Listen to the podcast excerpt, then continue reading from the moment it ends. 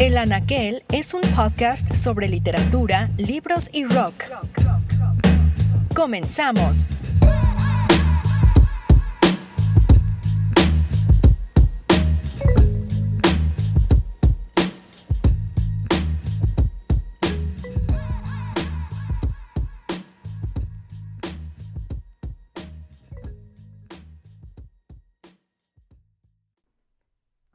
Bienvenidos un episodio más de El Anaquel. En esta ocasión hablaremos con Juan Pablo Villalobos, escritor mexicano nacido en Guadalajara, Jalisco, en 1973. Juan Pablo estudió marketing y literatura hispánica, así como un doctorado en teoría de la literatura y literatura comparada por la Universidad Autónoma de Barcelona. Actualmente reside en la ciudad condal, aunque también vivió en Brasil por tres años donde se dedicó a escribir y traducir escritores brasileños. Por la parte musical escucharemos a Diles que no me maten, quinteto oriundo del DF que toma su nombre de un cuento de Juan Rulfo. Conocí a Juan Pablo Villalobos en Barcelona en 2017 en un taller que dio sobre humor en la literatura. Por él conocí a autores como Ota Pavel o Bora que se han convertido ahora en referencias obligadas para mí. Un año atrás Juan Pablo había ganado el premio Arralde de novela y recibió comentarios como este de Miki Otero. Se expresa con la lucidez del que sabe que nos engañan. Villalobos, algo así como un Kurt Vonnegut en habla hispana, se aleja de los clichés con los que carga su tierra. O bien, este otro comentario por parte de Fernando García Ramírez. Villalobos ha encontrado un tono y un ritmo propios que no se parecen a ningún otro en la narrativa mexicana actual. Hace reír con el absurdo y el hacerlo muestra el sinsentido del mundo.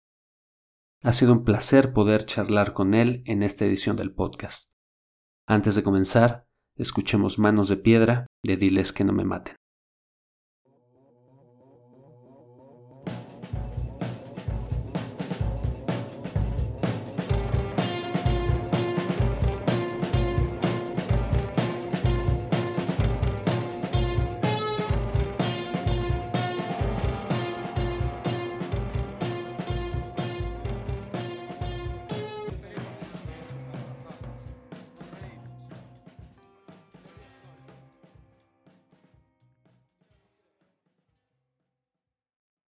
Escuchaba en una entrevista previa que eres pambolero del Atlas. Sí, bastante, bastante. Bueno, el, el, Atlas fue una especie de accidente a través de, de una novia. Yo había sido muy infiel futbolísticamente, es decir, que de niño tuve varios equipos, fui cambiando de equipo, porque en mi pueblo no había un equipo de primera división, ¿no? El equipo del pueblo estaba en tercera. Y entonces cerca de allí estaba León, e, y el equipo de León ya sabes que pasa por épocas que está en la segunda división y épocas que es campeón de la primera y, y luego los equipos de Guadalajara, ¿no? Chivas, Tecos, Atlas. Y, y, yo pasé por todos, o sea, yo fui de León, de, de creo que hasta de las Chivas, pero ni me acuerdo y no me quiero acordar. eh, de los equipos de la, de la, Ciudad de México también, de Pumas, mi hermano mayor era Pumas y tal. Y fue ya en, la primera adolescencia cuando con una novia que era muy atlista empecé a apoyar al Atlas y de ahí ya me quedé. Así, pero, pero futbolero de toda la vida, sí. Oye, pues Juan Pablo, muchas gracias por acompañarnos en esta edición del podcast. Me gustaría comenzar por el principio y entiendo que naciste en Guadalajara pero creciste en Lagos de Moreno, Jalisco, lo que le llaman los Altos de Jalisco. ¿Cómo fue crecer ahí? Pues mira, em, por una parte fue una niñez muy tranquila. Em, digamos que yo vengo de una familia muy convencional, mi padre es médico, ahora está jubilado desde hace unos años, pero ejerció en el pueblo como médico de cabecera, le llaman en España el médico eh, de familia. Y mm, médico general. Tenía un consultorio privado, tenía sus horarios eh, de trabajo de lunes a sábado de 9 de la mañana a 2 de la tarde y de 4 de la tarde a 8 de la noche, todos los días. Y los domingos de 9 a 2, es decir, mi padre trabajaba todo el día, solo descansaba el domingo en la tarde. Y mi madre eh, era ama de casa, o sea, mi madre se quedaba en casa eh, a cuidarnos y a, digamos, a, mantener funcionando la logística de la familia. Entonces era una familia muy convencional también, ya empezando por esto. Padre trabajador y, trabajador, digamos, de estos de que no le ves la cara, salvo a la hora de la cena y a la hora de la comida. Y, una madre omnipresente en los cuidados. Muchísima eh, familia paterna, muchos primos. Mi padre tenía una cantidad de hermanos importante, creo que eran nueve, ahora estoy calculando si eran nueve o diez hermanos, entonces yo tenía muchísimos primos. La familia de mi madre no estaba en el pueblo, estaba la mayoría en Guadalajara. Y, entonces yo crecí, digamos, como que muy protegido en ese entorno familiar, aunque en la escuela es verdad que no, las, las cosas no me iban tan bien, ¿no? Durante, sobre todo muy al principio, los primeros años de la escuela, yo odiaba la escuela, era como el chavito con el que todos se metían, ¿no? Y, y sufría lo que ahora llamarían bullying, ¿no? Eh, durante el, digamos, la educación preescolar y luego primero, segundo de primaria, ¿no? Luego ya eso pasó. Pero digamos, muy al inicio, para mí la experiencia de la escuela era traumática. Y, luego el, contexto social, si hay que decirlo, aunque de muy pequeño no me daba cuenta, pero me fui dando cuenta más adelante, era eh, profundamente reaccionario. Esto sí que es importante, empieza a ser importante en la adolescencia. Eh, estamos hablando de una zona de México profundamente conservadora. La zona de los Altos de Jalisco es el origen, por ejemplo, de los movimientos cristeros. Em, un, lugar donde la religión católica eh, más, más reaccionaria, pues tiene su, base de operaciones. Em, pensemos que todo el sinarquismo que después aparece en alguno de mis libros, los movimientos sinarquistas, eh, surgieron allí esos movimientos estaban inspirados en movimientos fascistas europeos, ¿no? Estaban inspirados en la falange española, por ejemplo. Y, entonces, claro, crecer allí, cuando yo era un niño, pues no me daba cuenta, porque digamos que los valores que, entre comillas, los valores que mi familia me, me inculcaba eran los valores dominantes, ¿no? Ir a la iglesia, confesarse, hacer la primera comunión, todos los rituales eh, católicos. E iba yo a una escuela religiosa, iba a la Salle, y, fue ya más tarde, al cumplir 13, 14, por allí, asociado también a la escritura, que empecé como a despertar a, esa realidad, ¿no? Como a darme cuenta de qué significaba haber nacido allí. Y que no, que no todo el mundo era así, ¿no? Que había otras, otras maneras de ver la realidad. Y, y esto vino más que por la literatura, al principio vino a través de la música. O sea, en, la adolescencia para mí fue muy importante, bueno, sigue siéndolo, eh, la música y, la escritura originalmente vino a través de, de, una supuesta poesía que yo escribía, que más que poesía era como la imitación de las letras, de las canciones, de los grupos que a mí me gustaban. ¿Qué edad tenías cuando empezaste a escribir eso? Pues tendría 14, sí, 14 años, más o menos tenía unos amigos que formaron un grupo de rock ahí en el pueblo y yo como no tocaba ningún instrumento y siempre fui malísimo para, para, para la música, lo que hacía era escribir las letras de, de las canciones. Y en realidad el procedimiento de escritura era muy, muy, muy posmoderno, sin saberlo, ¿no? Porque yo lo que hacía era un proceso de apropiación cultural que suponía medio entender las letras de los grupos que a mí me gustaban en inglés. Digo medio entenderlas porque aunque yo digamos que estudiaba inglés en la escuela, mi nivel de inglés tampoco es que diera para mucho. Mm, lo que alcanzaba a entender lo mal traducía y lo mal disfrazaba, plagiándolo, ¿no? Lo cambiaba un poco. Y el resultado seguramente no tenía nada que ver con la canción que había plagiado. Por eso digo que era un procedimiento muy posmoderno, pero inconscientemente posmoderno, ¿no? Y entonces eh, estos amigos que cantaban esas canciones. Y ahí fue, digamos que mi primer, mis primeras publicaciones fueron, fueron letras de, de canciones. ¿Y en qué momento llegaste a los libros? ¿Cuáles fueron tus primeras lecturas? ¿Fue más o menos en el mismo momento o un poco después? Sí, fue, fue en esa misma época. De hecho, yo, digamos que no fui un, un gran lector de niño, salvo la escuela, lo que leíamos en la escuela. Eh, yo en casa, digamos que no tenía el hábito de la lectura más allá de los materiales escolares. Leía lo que, lo que me daban en la escuela.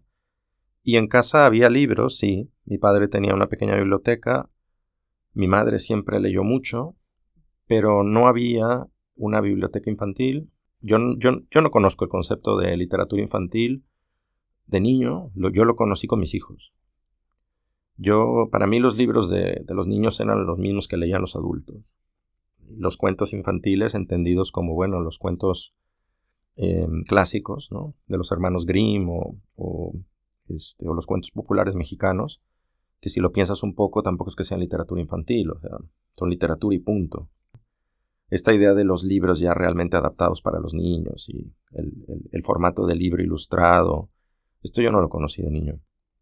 Y yo en la adolescencia, cuando tengo todas estas inquietudes a través de la música, y me llega una etapa así como muy atormentada, muy, muy típica de, de rebeldía ante, ante esa sociedad en la que a mí me había tocado crecer, una de las válvulas de escape, además de la escritura de esas canciones o de, esa supuesta, de esos supuestos poemas, fue la lectura. Y entonces vino de dos partes de esos libros que tenía mi padre, que mi papá durante una época, además de médico, había sido profesor, había sido profesor de filosofía en, en la preparatoria de la Universidad de Guadalajara, ahí en Lagos, en el pueblo.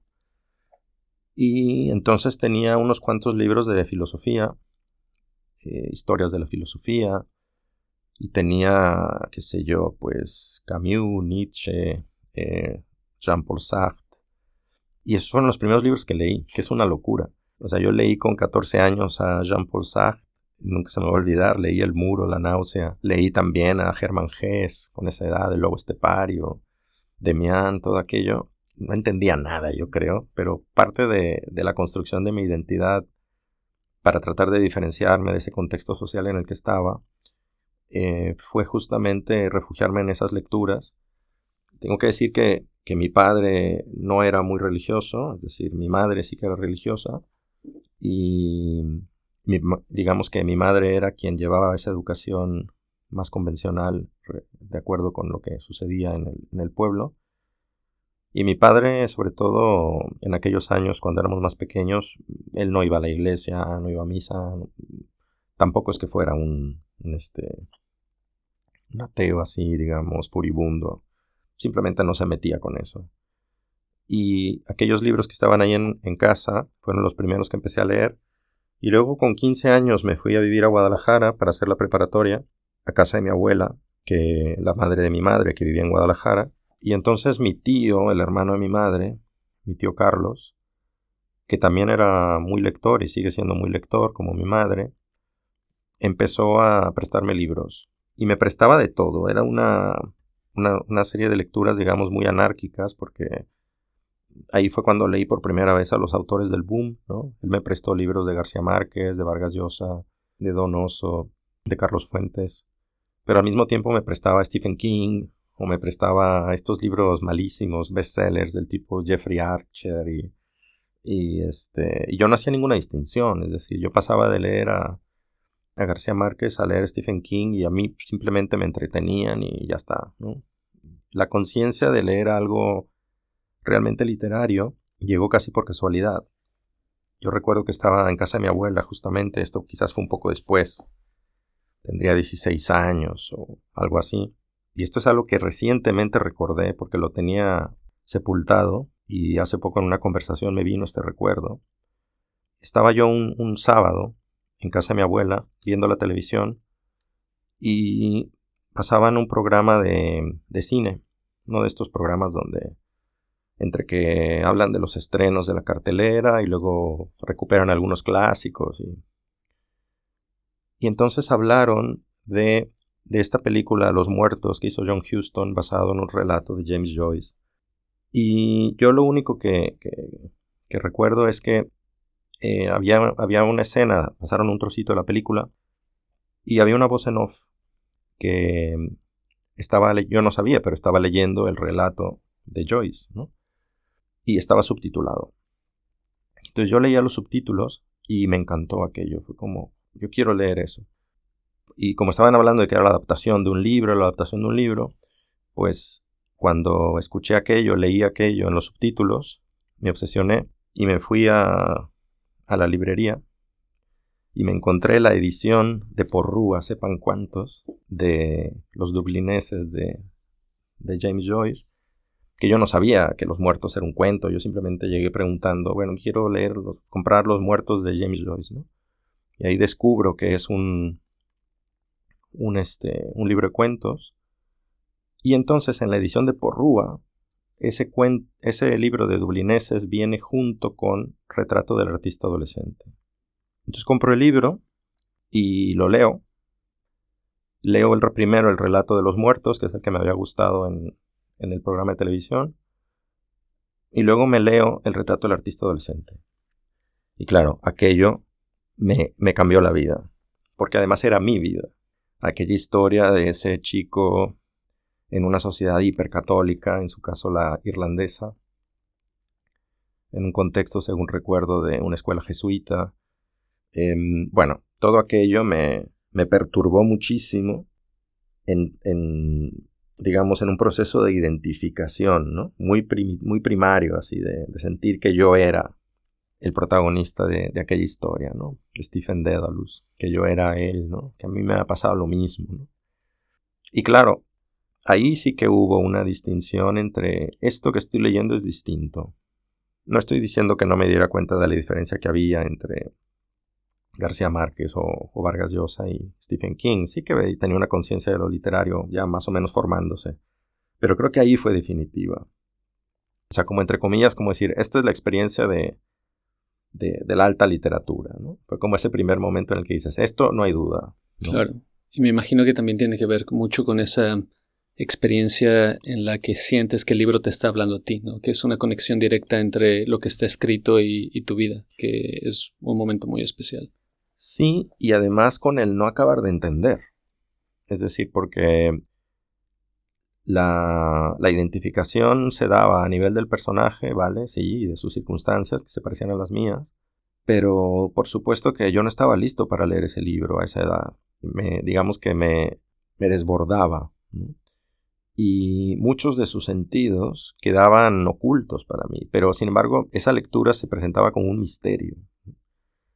Yo leía aquello y como que no entendía, sí entendía, pero no entendía. Entonces la lectura se, se, convertía en una, en una especie de enigma a descifrar.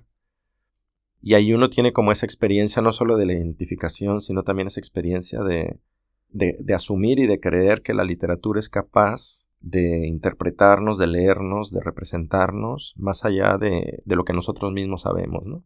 Y hay un proceso como este de que describían los, los griegos, la anagnórisis, ¿no? El, recordar aquello que no sabíamos que sabíamos, ¿no? Esos procesos de identificación, pero de cosas que realmente no sabíamos que estaban allí, ¿no? Que no, no, no habíamos sido capaces de, de poner en palabras.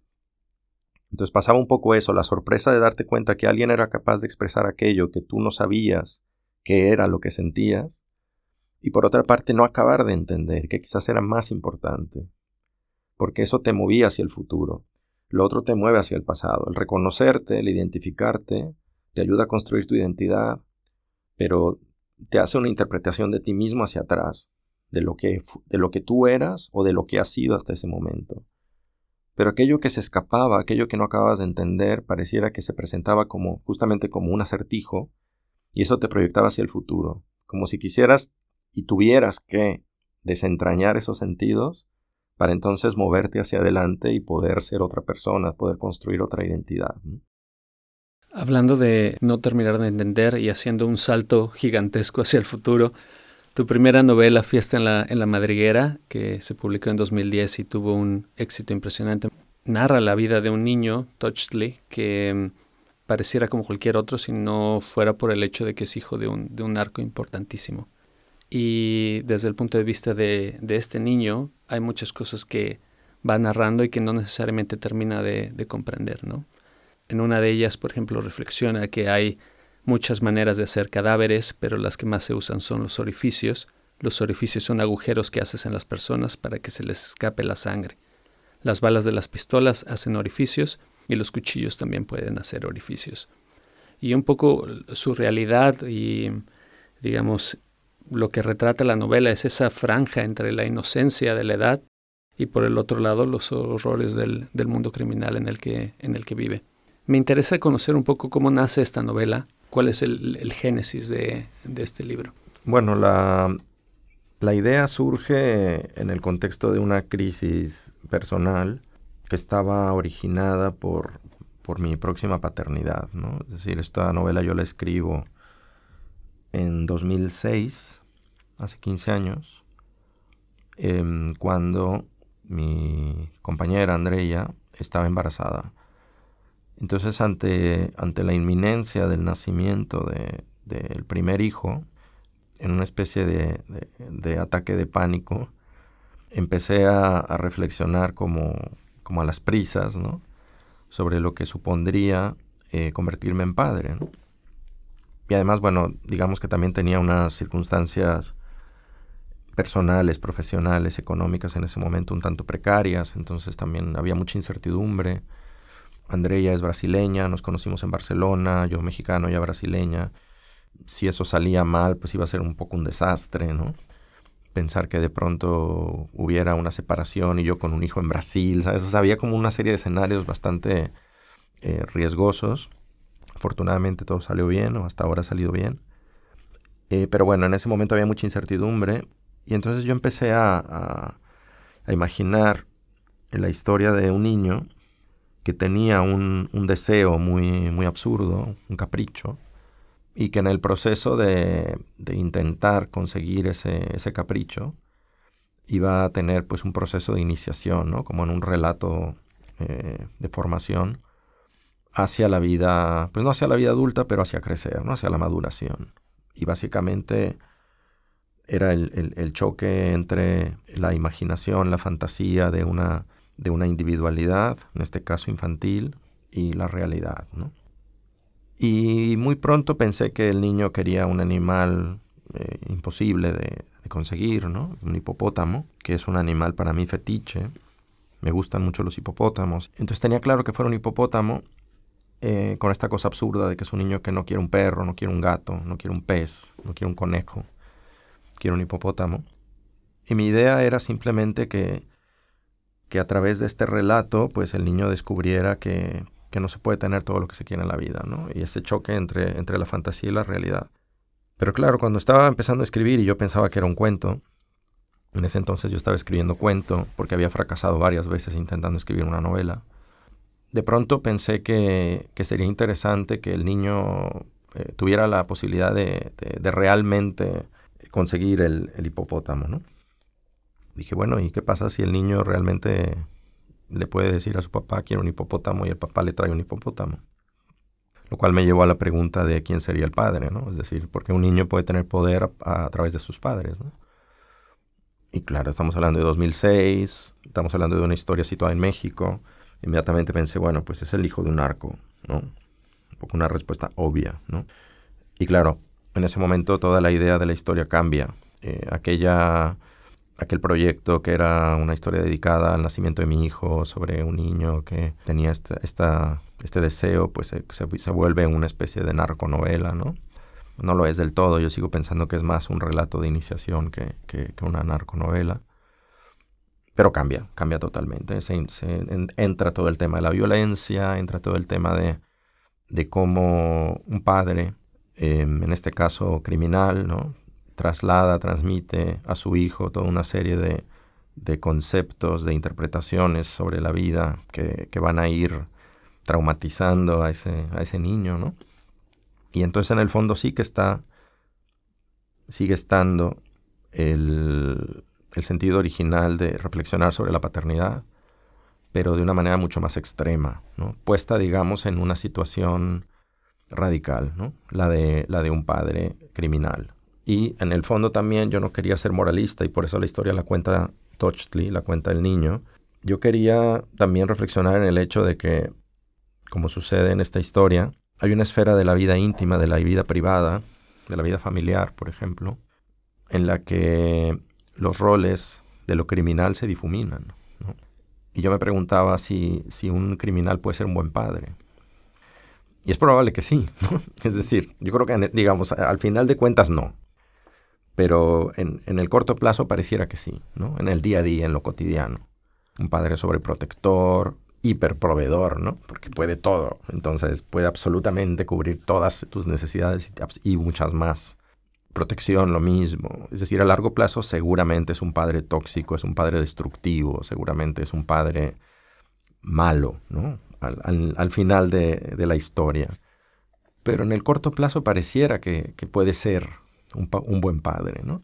Y eso es lo que sucede en Fiesta en la Madriguera, es decir, no vemos la historia en todo su conjunto, solo vemos un pequeño recorte donde Tochtli eh, retrata, representa a su padre desde una mirada inocente, como dices tú, pero sobre todo una mirada que malinterpreta la realidad. ¿no? Es decir, él no está maduro para, para saber qué es lo que está pasando a su alrededor, no tiene las herramientas intelectuales, ideológicas, políticas, etcétera, para, para saber qué está pasando, quién es su padre y por lo tanto su visión de las cosas es muy limitada.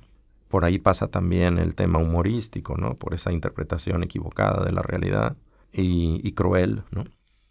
Pero digamos que no hay una moralidad, no hay un juicio, no llegamos al final de la historia ni castigando al padre, ni tampoco asumiendo que el hijo va a ser el heredero del padre, ¿no? Es una cosa que me choca mucho, o sea, me dicen, cuando publiqué ese libro me decían mucho en las entrevistas si yo creía que con el pasar del tiempo Tochtli iba a acabar siendo el, heredero, ¿no? Y si la novela se trataba de eso, ¿no?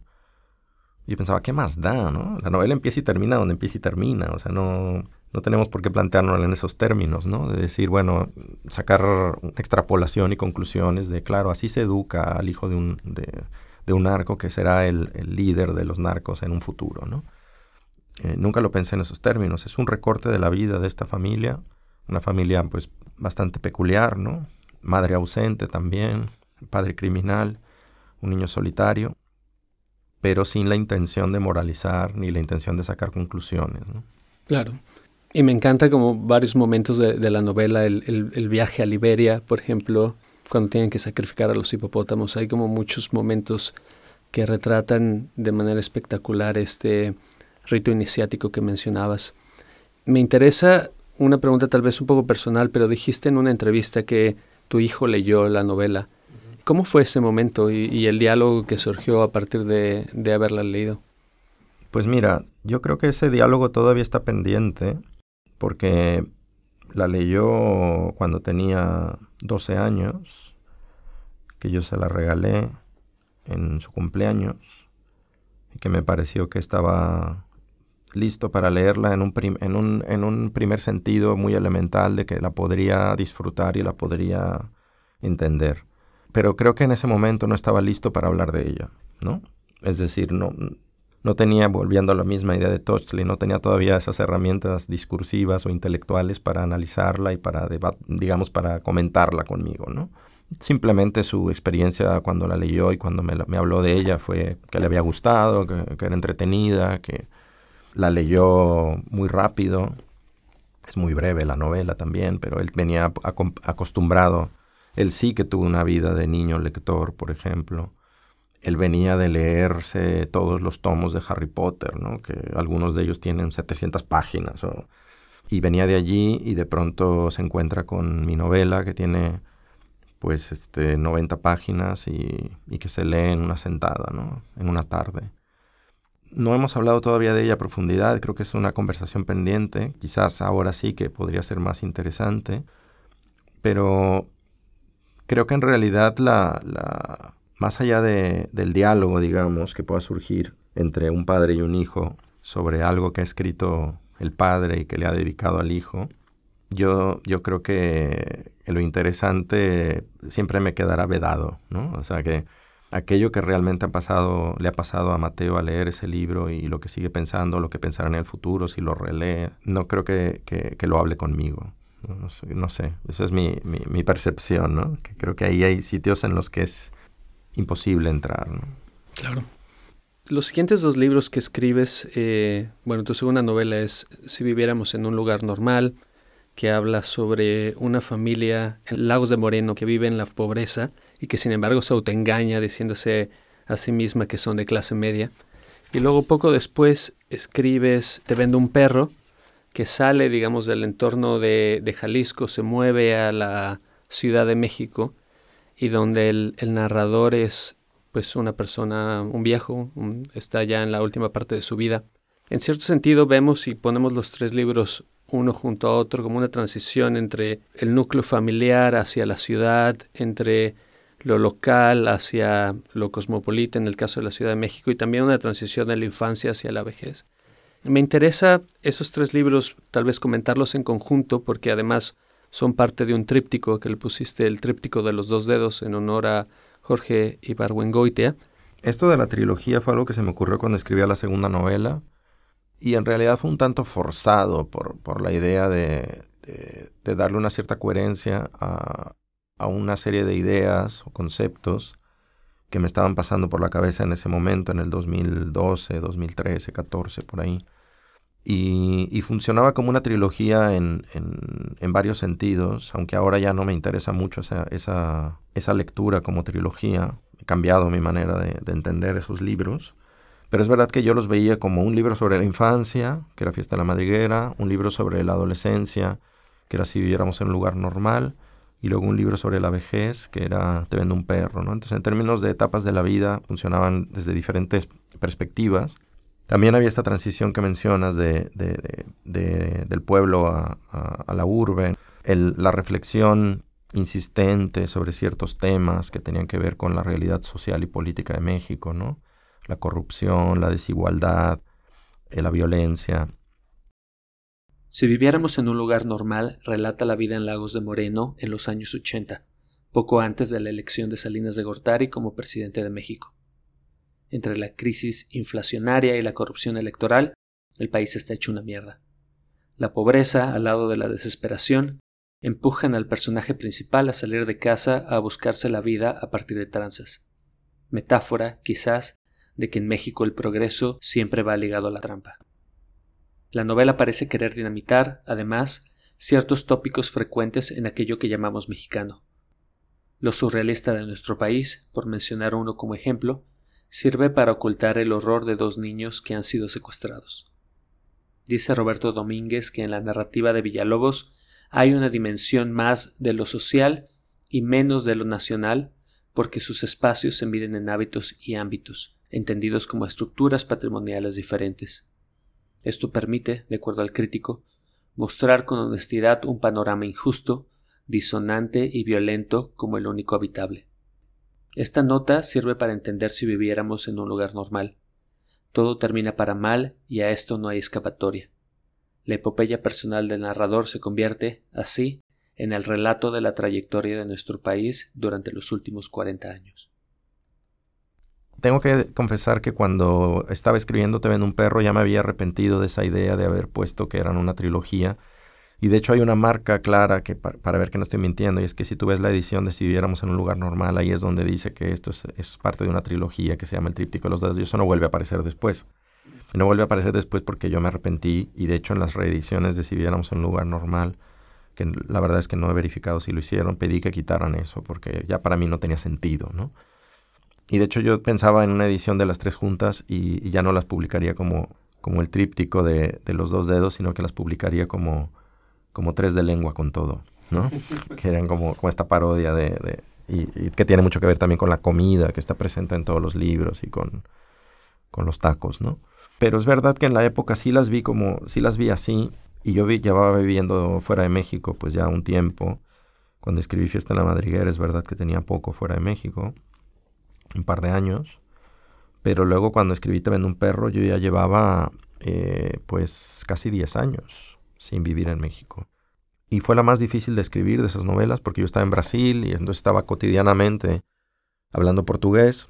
Estaba notando una influencia un tanto extraña del portugués en mi escritura, a nivel de la sintaxis, a nivel de, de una cierta naturalidad con la que yo sentí que estaba perdiendo al, momento de sentarme a escribir. Y entonces, el, eh, digamos que en Te un perro, la única razón por la cual mantu, seguí manteniendo la idea de la trilogía fue para cerrar una etapa. Fue como decir, estos tres libros son una cosa y a partir del siguiente libro ya es otra cosa. ¿no? Entonces ahí sí siguen funcionando como una trilogía, aunque ya no las vería yo con la idea original, aquel tríptico pero sí las sigo viendo como una trilogía porque son tres novelas sobre México, escritas en un lenguaje muy mexicano, Son tres novelas nostálgicas hasta cierto punto, escritas desde la distancia con la idea de recuperar algo perdido.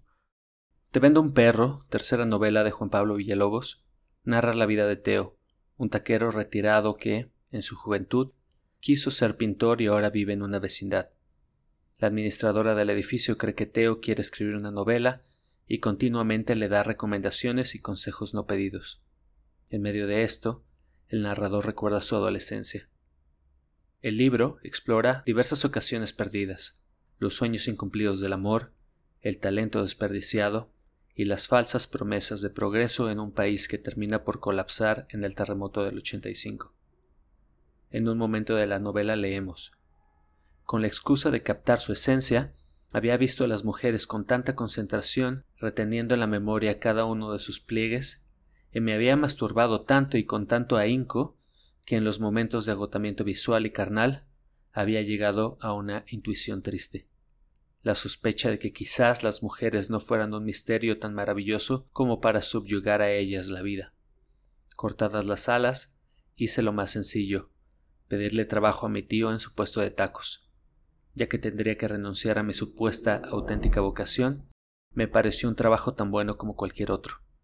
Para atajar el mundo hostil de su vejez, dice de nuevo Roberto Domínguez, Teo esgrime las teorías y los grandes relatos que antes explicaron el siglo XX, la teoría estética de Adorno, la revolución política y sexual, el arte de las vanguardias, ironizándolas ahora como ingenuos sueños.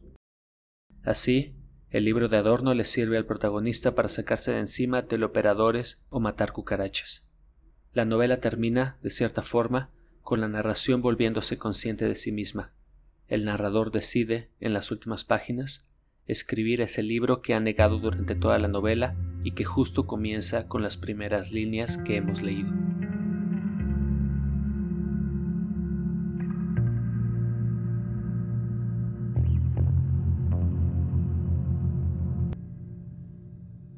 Y el traslado a, la siguiente novela, No voy a pedir a nadie que me crea, es claramente un cambio hacia un escenario y hacia una propuesta distinta que es situar parte de mi escritura en Barcelona, que era mi realidad cotidiana, y, la manera de intentar resolver una crisis de representación que tenía que ver con el hecho de que yo estaba expatriado desde hacía muchos años y tenía la sensación de que había una cierta impostura en seguir escribiendo como un escritor mexicano que viviera en México, ¿no? Es decir, que no era mi realidad, ¿no? Y que yo no estaba incorporando en mi escritura hasta ese momento mi realidad como inmigrante y mi realidad como alguien que se había exiliado, entre comillas, eh, voluntariamente de México. ¿no?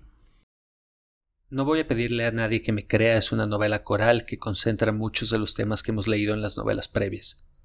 Lo raro transformado en normalidad, la violencia implacable, la literatura reflexionando sobre sí misma, por mencionar un par de ejemplos.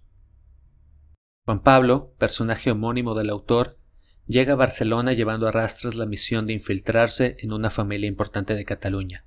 Los que lo obligan a tal cosa han matado, poco antes, a su primo, no sin antes tener una conversación sobre el humor y la risa.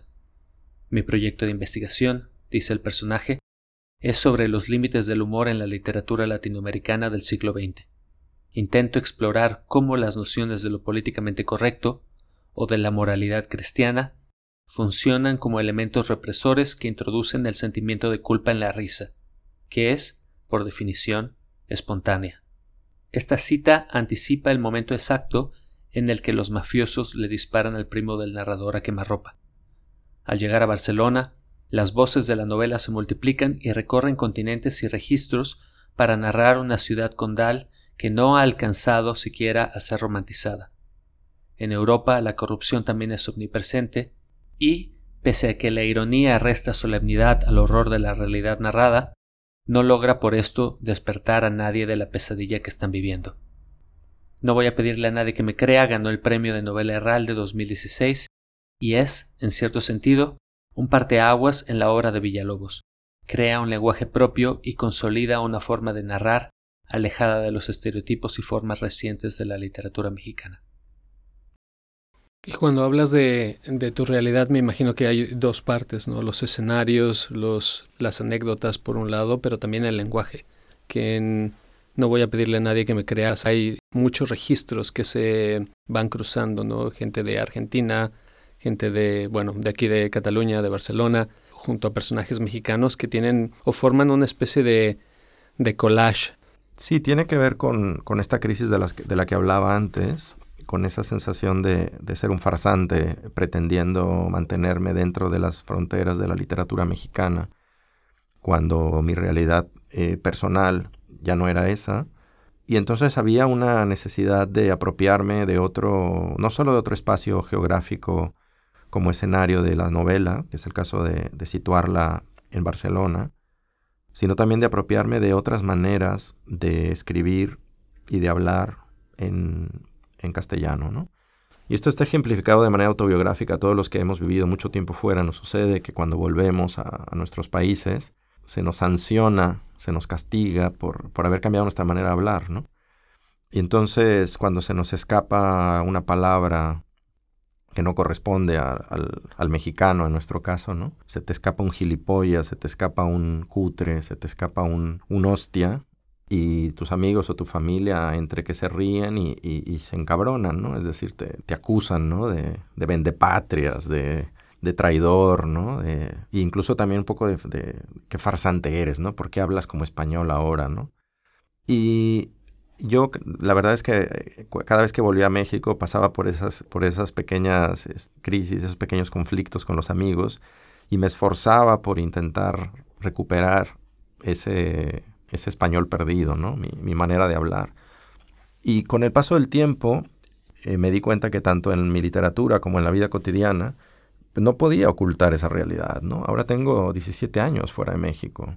Por supuesto hay algo mexicano en mí que nunca se va a perder y, y basta con que me, me, siente con alguien como tú, que también es mexicano, para que hable mucho más mexicano de lo que hablaría si estuviera hablando aquí con, con alguien de Barcelona, ¿no?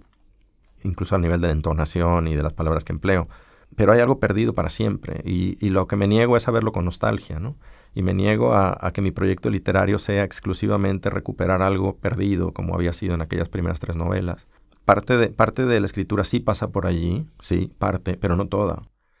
Y, yo estaba muy cansado después de escribir en un perro porque ese proceso de recuperación nostálgica de una lengua perdida es agotador. Es agotador porque es muy castrante, es decir, lo primero que te sale es ya expresar las cosas de otra manera y tú tienes que corregirte a ti mismo diciendo, no, no, hazlo bien, ¿no? Y llegó un momento en el que, en el que aquello me estaba desgastando muchísimo. Entonces pensé, yo pensé al terminar teniendo un perro, este es el último libro que escribo así, pretendiendo que, que soy un mexicano que vive en México. Tengo que ir a otra cosa.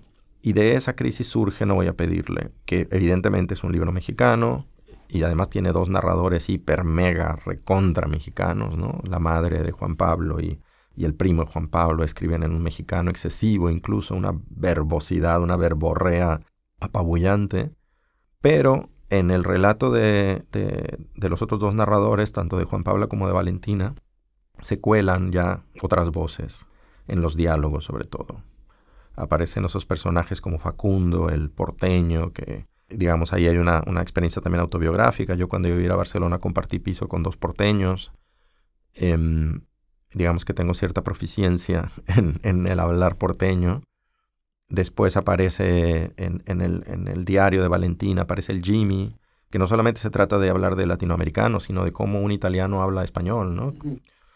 Eh, aparece Ahmed, el pakistaní, aparece el chino aparecen ciertos personajes eh, catalanes como la Laia, el padre de Laia, y cada uno con su manera característica de hablar, que para mí significó un alivio estar en Barcelona escribiendo esa novela, y por primera vez sentí que estaba cerca en lo cotidiano de aquello que estaba escribiendo. Entonces, si yo estaba escribiendo en ese momento la novela y salía de mi estudio a comer, a caminar, a tomar un café, escuchaba los tonos narrativos que estaba empleando en la novela. Y eso fue liberador, o sea, y fue un, un goce, ¿no? Después de un proceso muy neurótico de las otras tres novelas, que era como simplemente un proceso de, de, hacer memoria, de recuperar aquello que, que, era una manera de hablar y de escribir en, en, mexicano que no estaba en mi cotidianidad, ¿no? Porque además eh, el, el, tema es que mi, mi, pareja no es mexicana y en casa se habla una mezcla de portugués, castellano y catalán, o sea que,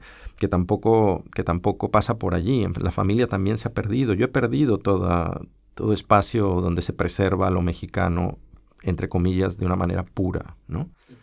Y, y, entonces al escribir esa novela, como que fue una liberación de decir, puedo hacerlo también así, ¿no? Esto soy yo. Y al mismo tiempo también era como volver a México y que lo hice y, y reaccionar a esas batallas de qué mamón que dices palabras españolas y, responder qué quieres que haga. Llevo 15 años, llevo 13 años, llevo 17 años fuera de México. ¿Qué quieres? Que no cambie.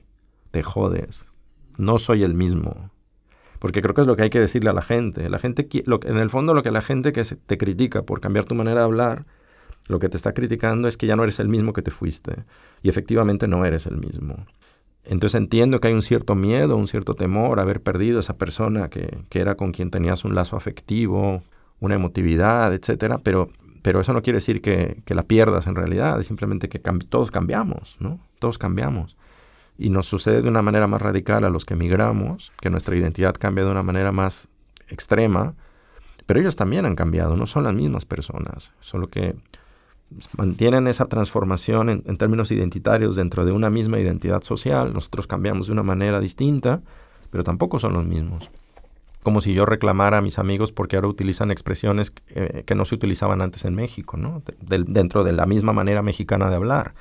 Y yo dije, ah, ¿por qué dices eso? ¿No? Eh, pasa exactamente igual, ¿no? Y entonces ahora también mi actitud es un poco desafiante, ¿no? Como decir, bueno, esto soy yo soy una mezcla de cosas y, sí, me he pervertido, me, he degradado, ya no soy un mexicano eh, prototípico, pero ni modo, es así. Me haces pensar en, en una cita del diario de Gombrowicz en la que dice, toda mi vida no deseé ser un escritor polaco, sino simplemente Gombrowicz.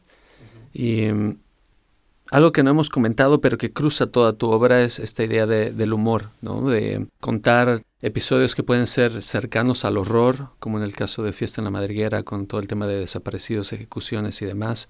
En el caso de No voy a pedirle a nadie que me crea, la violencia alcanza a los personajes y los desaparece, incluso aquí en Barcelona, con comentarios tal vez que son más de índole cotidiano, social, como todos los prejuicios que, por ejemplo, la clase media mexicana puede tener. Eh, hablabas del personaje de la madre en No voy a pedirle a nadie que me crea, que dice una cosa que me parece hilarante porque la he escuchado en mi familia de este tema de mejorar la raza para cuando te casas con alguien que es de piel más clara que la tuya. Entonces, Hablar del humor en, tu literatura es hablar de, qué en específico. Es, el mecanismo a través del cual yo encuentro un lugar desde el cual escribir. Y ese lugar es el lugar del rechazo de lo normativo y el lugar del rechazo del prestigio social, literario. Digamos que se, se resumiría en, decir que el humor es, es el mecanismo para no creértela, ¿no? Yo creo que hay que siempre mantener una posición de distancia respecto de las posiciones jerárquicas y normativas em, para poder mirar desde afuera, desde abajo, las realidades que, que nos toca vivir. Y lo que nos sucede a los escritores que empezamos a publicar y que empezamos a tener un cierto reconocimiento, es que normalmente pasamos de esa posición entre comillas marginal, cuando digo marginal quiere decir eh, que escribes desde afuera, como alguien que conscientemente se, se, coloca en una posición de, outsider, si se quiere, para poder criticar, para poder reír, para poder burlarse de, del establishment. Pero luego pasa el tiempo y el prestigio te coloca a ti en el establishment. Y, y entonces tú eres la institución literaria, tú eres el canon, tú eres el prestigio literario. Y el humor es la una de las estrategias, creo yo, quizás la más poderosa, para mantenerte permanentemente fuera de ese, de ese canon.